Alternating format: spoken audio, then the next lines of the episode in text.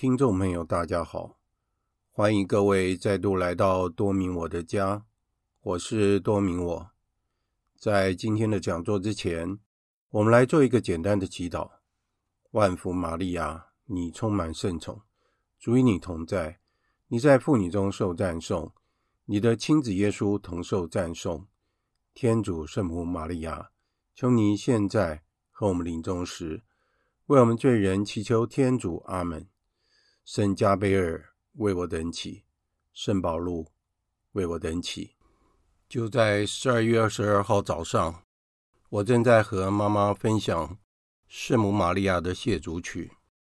我也告诉妈妈说，二哥也帮这个谢主曲做了一首歌。就在这个时候，教友周报的总编辑毕月打电话给我，他问我说：“我是不是林豪？”我说我是啊，而且这个是我的手机，没错。他说他追踪我的 Podcast 节目有一段时间了，然后他对我说了很多鼓励的话，我非常感谢他。愿一切光荣归于天主。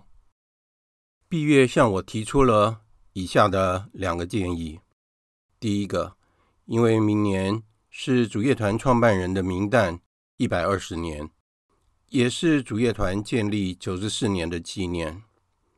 他目前规划由明年创办人一月九号的生日起，一直到创办人的纪念日六月二十六号，希望我能够提供一系列的文章来介绍圣施礼华以及主业团的圣召，而且每一篇文章字数不超过。一千八百个字。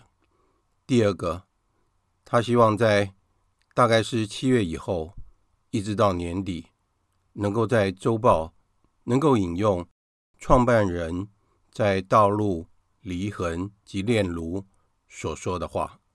他希望我们能够授权给周报，能够刊登圣施利华的金句。我认为这是很好的一个机会，能够为大家介绍。圣施礼华及主业团的圣召，所以在当天，我就马上跟主任以及香港报告以上两件事情。主任以及香港很快的就做出了明快的决定，他们授权给我提供周报所需要的文章，然后有关创办人的金句的授权，那必须要向西班牙取得授权。所以，我们就为这件事情祈祷。我们也希望这件事情能够成功。今天的讲座是我在二零二一年的十二月十七号在主业团的城中学院所做的讲座。以下就是讲座的内容。随便坐。金高先生以为我没事干。所以叫我念那个行查。我今天负责讲座。好，我们今天的题目是家庭的使徒工作。好，我们这边大家都是爸爸，好，都有自己的小孩。我们先来谈一下夫妻之间的关系是什么。好，我们来看一下夫妻之间它的定义是怎么样。哦，天主怎么样定义？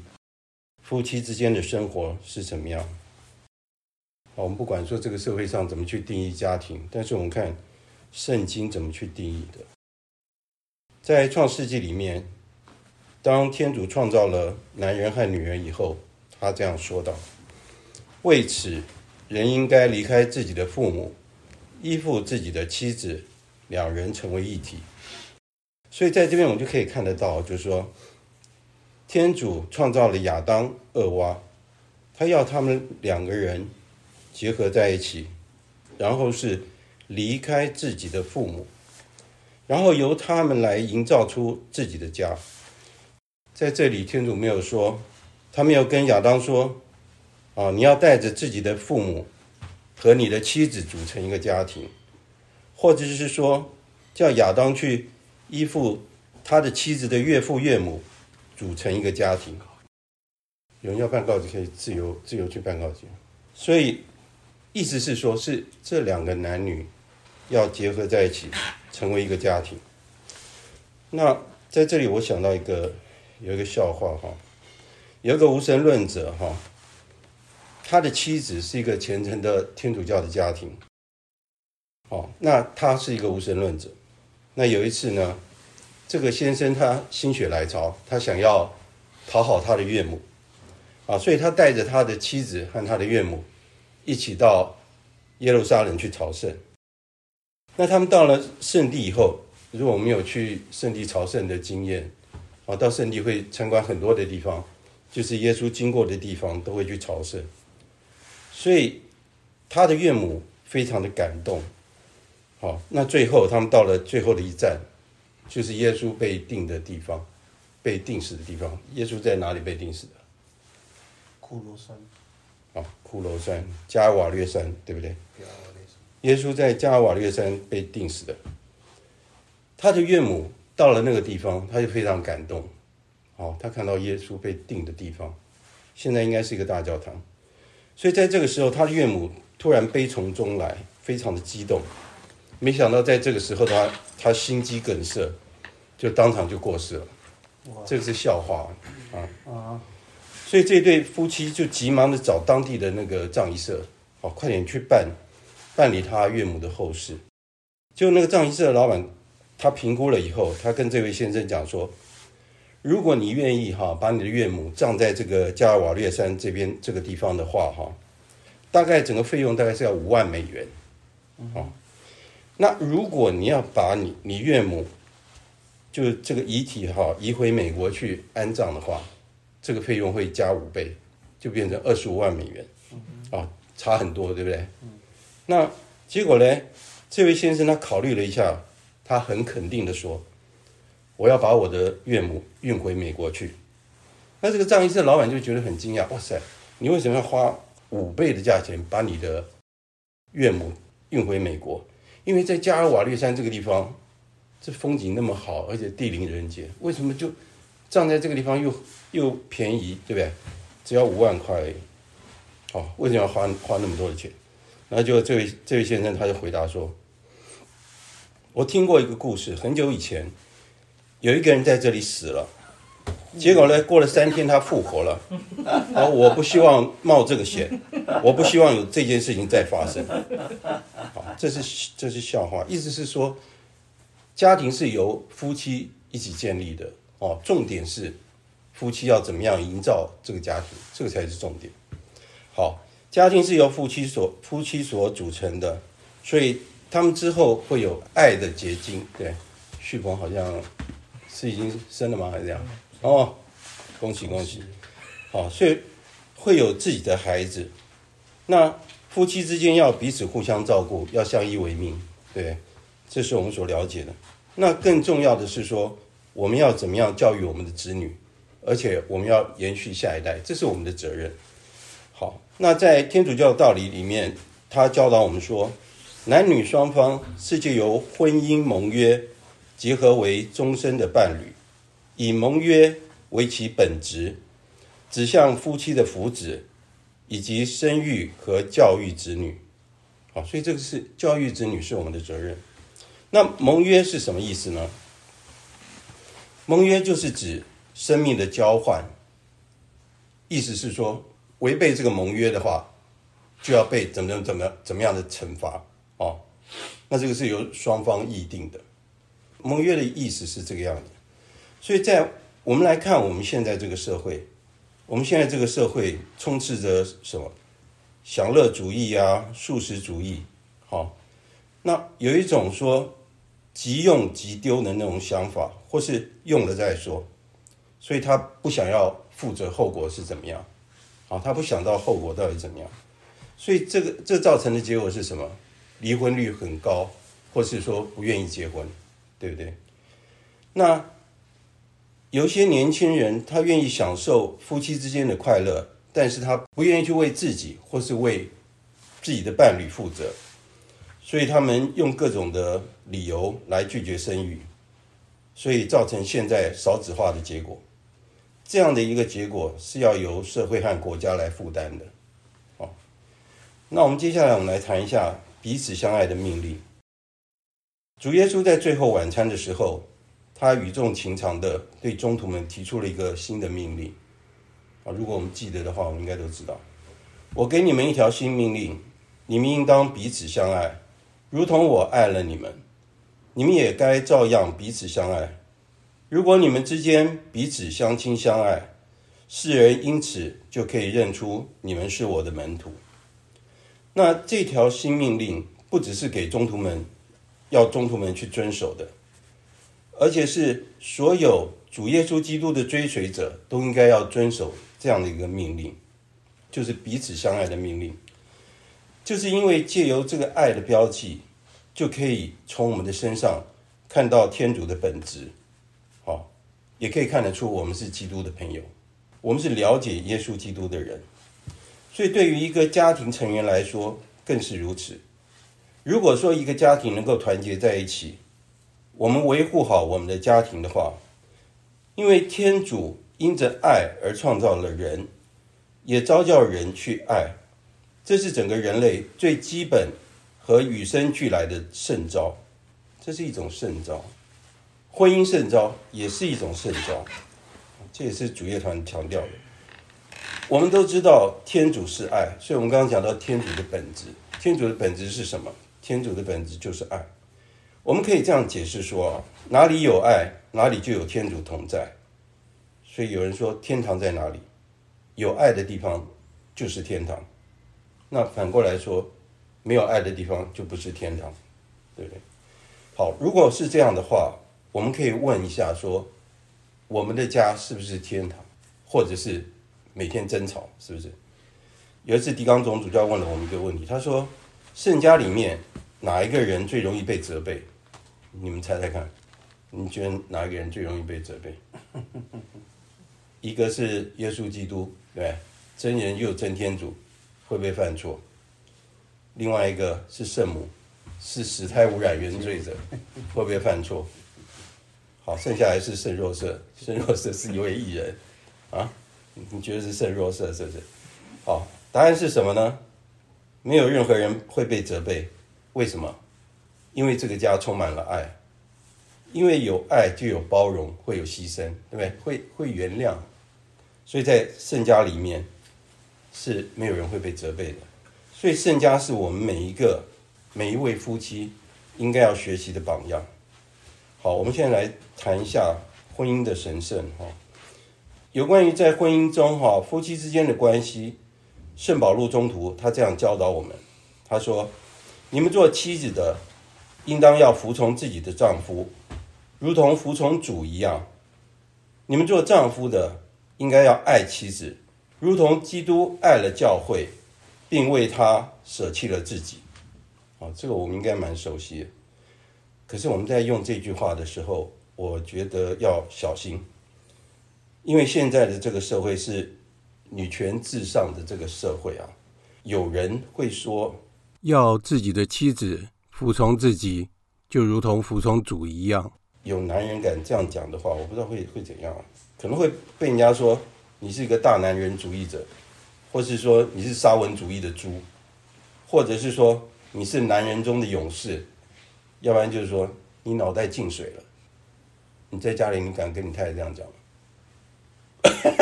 好，没关系，这家务事我们不谈。这并不是代表说啊，圣保禄中途他说的不对，这句话没有错，在那个时代应该是没有错。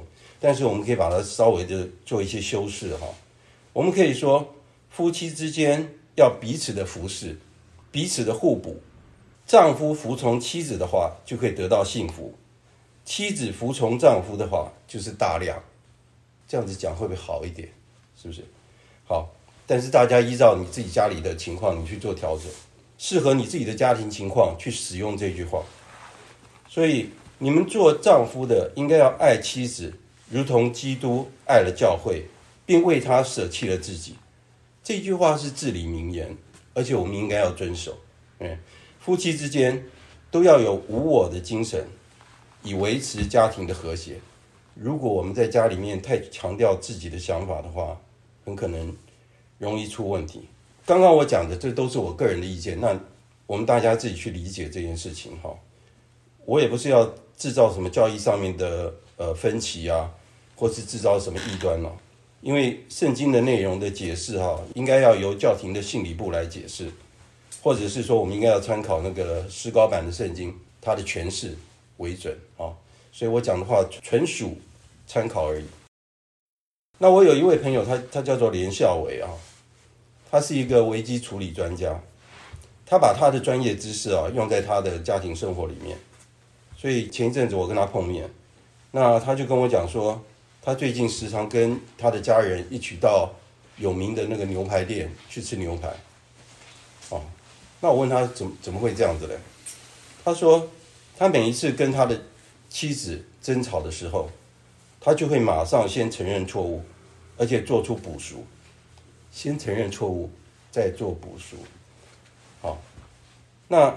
其实有的时候这样的事情是很难很难做到的，好，特别是如果说所有的错啊，你发现到所有的错都是你妻子的问题，时常有这种情况，是不是有这种情况？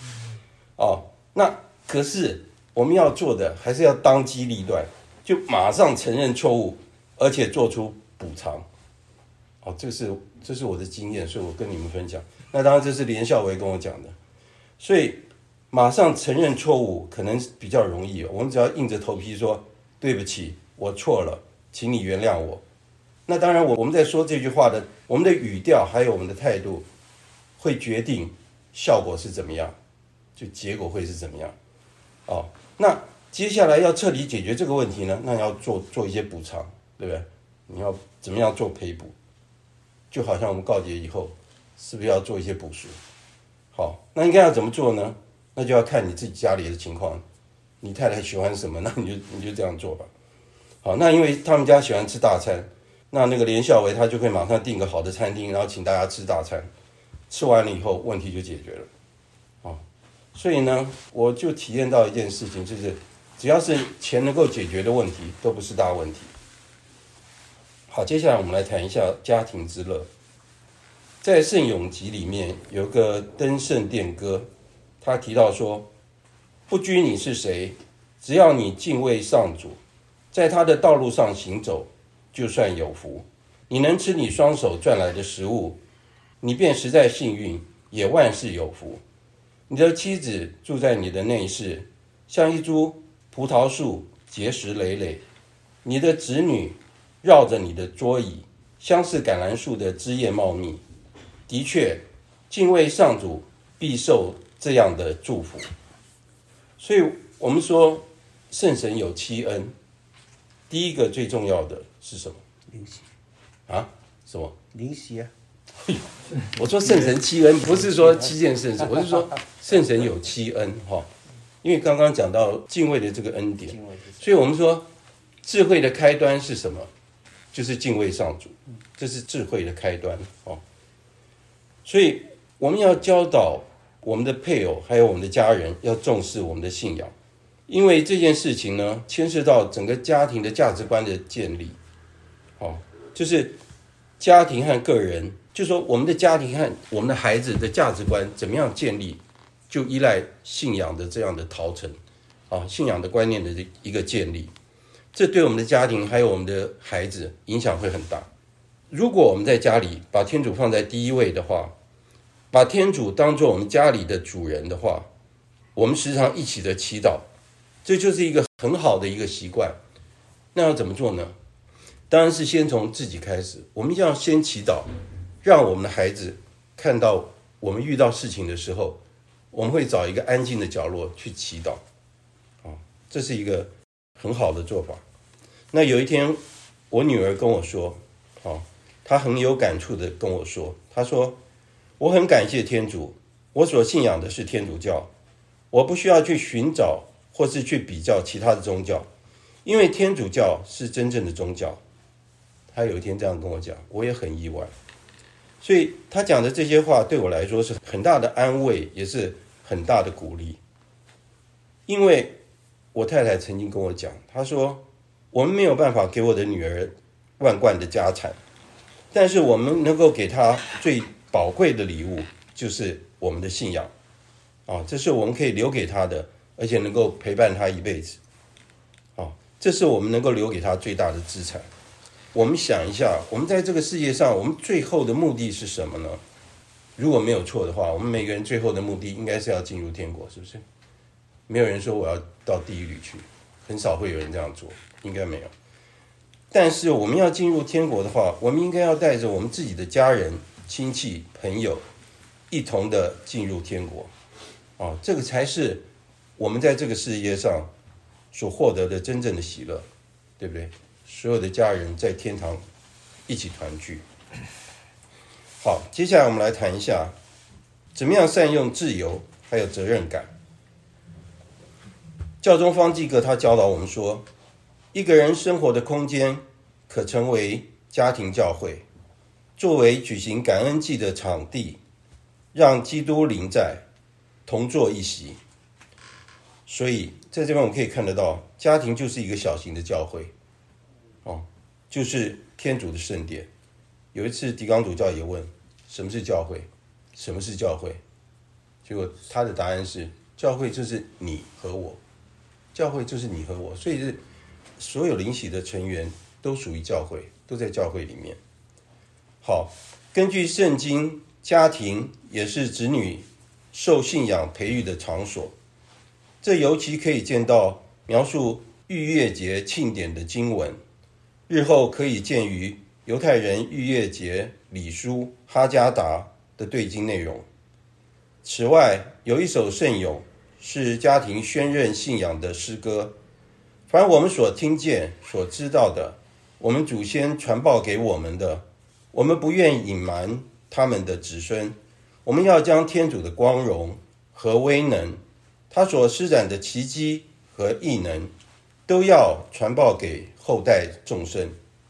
那他曾在雅各伯颁布的诫命，也曾在以色列立定的法令，凡他吩咐我们祖先的事情。都要一一告诉自己的子孙，叫那未来的一代也要明晰。他们生长后，也要告知后裔。意思说，这个信仰的陶成是要一代一代的传下去。好，那我们都知道，在教会里面跟基督教不一样的地方，是天主教有圣传，所以这个圣传就是用口传的方式，一代一代传下来。所以我们也是保留这样的一个方式。所以在家庭中，父母是最早给子女信仰的导师。好，这个信仰是要由父母先来教导自己的子女，就有如工艺的传承，人与人之间互相亲授。将来若你的儿子问你，你要回答他，如此往后世世代代，少年人和童贞女，老年人与儿童，都会歌颂上主。哦，所以刚刚就在讲这个信仰的传承应该是怎么样。好，教育的本身是一项神圣的使命，无论对象是子女、学生、朋友、同事或是属下的，甚至于有的时候我们会面对主管或是长上，也会面临同样的情况，就是所谓的向上管理，对不对？我们不只是把事情交代给我们属下，而且我们有时候说我们要向上管理。那只是在做法上面要把它拿捏好，要拿捏的恰到好处，我们才能够达到教育的目的，啊，达到教育的真正目的。特别是你要教育你的长上，你要怎么做？小心一点啊！我们将教育子女看作是一个艺术家在创作的过程，就好像在行塑一件经典的艺术作品。这个比喻我觉得是非常好的，啊，所以。父母担任着一个艺术家的角色，我们所行塑的对象就是我们的子女，啊，所以旭鹏，那当然 Andrew 也是一样，你小孩多大？两个，一个两岁，一个五岁。一个两岁，五岁，哦，所以很重要。好，而且这个教育及创作的过程中是充满了挑战性，对不对？小孩子成长的时候，每一个年龄都不一样，都是新的挑战，都是第一次。因为子女的自由意志，子女他们有自由意志，有理智、个性、情绪、感情种种因素在里面，所以这这跟艺术作品不一样的地方是这样。因为他是一个，他们是一个有有肉体、有灵魂的生命。好，所以我们谈到自由这件事情很重要。自由是天主赐予我们人类最珍贵的宝物，哈，而且我们必须要珍惜它，而且要善用它。对于我们的子女也是一样，在他们的理智慢慢成长的时候，我们要教导我们的子女，让他们能够分辨说什么是对的，什么是不对的，什么事情可以做，什么事情不能做。哈佛大学有个教授他说，他说他的教育目的是在干嘛？他在教育学生去分辨。什么是垃圾？什么是有用的东西？什么是可以吃的？什么是不能吃的？你听起来会不会觉得很讽刺？在哈佛大学要教哈佛大学的学生教这个，其实说实话，我们现在成人也是一样，有的事情不该做的我们还是做，哦，那不该吃的也去吃，例如说毒品或是其他的，所以这不只是说学生哈，或者是年纪小的。孩子遇到这样的问题，我们成人也是一样。保禄也说过，对，我该做的我没去做，我不该做的我我却去做，啊，同样事情一直不断的发生，所以我们要教导我们的子女，啊，伴随着责任，就是说我们在做选择的时候，我们可以自由的选择，但是不要忘记了，我们做出选择的话，我们必须要负责。我这边接下来讲到说，推动家庭成长活动，哦，有一个团体叫做家庭发展国际联盟。叫 IFFD，所以 Charlie 知道吧？对，我们在台湾的支部叫做 FETW 哈，他给家长提供了一系列的教育课程，而且是用个案研究的方式哈做做研究。那这是哈佛商学院的一个教学的模式，用这样的一个教学模式来修改的。那我们正在推动这样的一个课程。那在这个课程里面，我们可以让参与者。能够钻研在家庭生活中更深入的问题，而且也教导参与者怎么样解决问题，还有分析的技巧。所以他的课程分成从零岁一直到二十二岁都有培育的课程，然后还有婚姻之爱，这个就是 IFFD 在推的课程。所以说，Andrew 和那个旭鹏，Charlie 应该很清楚，对吧？对啊，跟那个 Ines 的那个负责的嘛。对呀、啊，对 Ines 负责，Ines Ines 对，好，那大家有机会的话，欢迎参加。那最后，没有啊。最后我要讲在广告里面，不是在广告，没有，因为他给我的题目内容其中一个是这个。好，接下来是我们要立一个好榜样，要做善表，这个很重要。所以圣施礼华教导我们说，父母是有责任教育子女的第一个导师。不仅是教育孩子们本性知识的品德，而且要教育他们精神还有神修方面的知识和品德。父母自己所具备的天职，应有充分的认识，在履行这项职责中，要明智、审慎、体谅、理解，要能够爱，更要注意到身教，为子女树立好榜样。过去的教育可能是一种强压式的教育，哦，高压的手段。哦，这不是一个好的教育的一个对策。父母最理想的态度就是要跟自己的子女做朋友。我们做使徒工作也是一样，是以以友谊开始，要跟他们做知心的朋友，分担他们的忧愁，倾听他们的问题。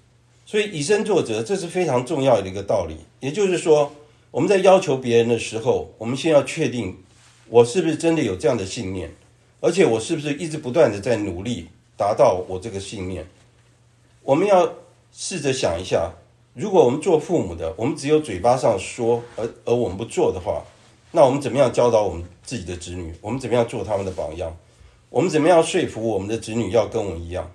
例如说，我们回到家里面，我们整天上网，整天看电视、玩电动，或是整天只想着工作，不关心到自己家庭的成员，这样会怎么样呢？哦，如果我们如果要教导子女好的习惯的话，要教导他们切除坏的习惯的话，要怎么样引导他们有向心力？这就是我们努力的一个方向。如果做父母的只顾着为孩子找借口，就说孩子做错事只为他找借口，就很难帮助他们在他们做错事情的时候负责任。为孩子找借口永远不是最有效的解决事情的方法。这样会剥夺他们去反省自己的行为，或是他们做错事情，让他们有反省的机会，而获得更好的改正的机会。所以这边讲到说，我们要深深的爱对方，因为当你们深爱对方时，天主会非常的高兴。而且当年岁流逝时，现在你们都很年轻，不要害怕，你们的爱不会淡化的，反而会更为浓烈，它还会变成更热烈，就如同重温热恋时候的爱情一样。真正的爱应该是历久弥新的，而且是经得起千锤百炼的。如果我们的子女们能够在父母的身上找到真正的爱，他们将来也会期盼，他们也会去寻找真正的爱是什么。所以在最后，我们寻求圣母玛利亚以及圣若瑟来帮助我们，让我们来寻求他们的榜样。他们是出类拔萃的父母，照顾着圣家还有小耶稣。他们也是在天堂上最靠近圣山的两位平信徒。借着他们的代祷，也让我们能够拥有。光辉和喜乐的家庭。万福玛利亚，你充满圣宠，主与你同在。你在妇女中受赞颂，你的亲子耶稣同受赞颂。天主圣母玛利亚，求你现在和我们临终时，为我们罪人祈求天主。阿门。圣母玛利亚，我等希望上智之作，为我等祈。感谢大家的收听，我们下次再会。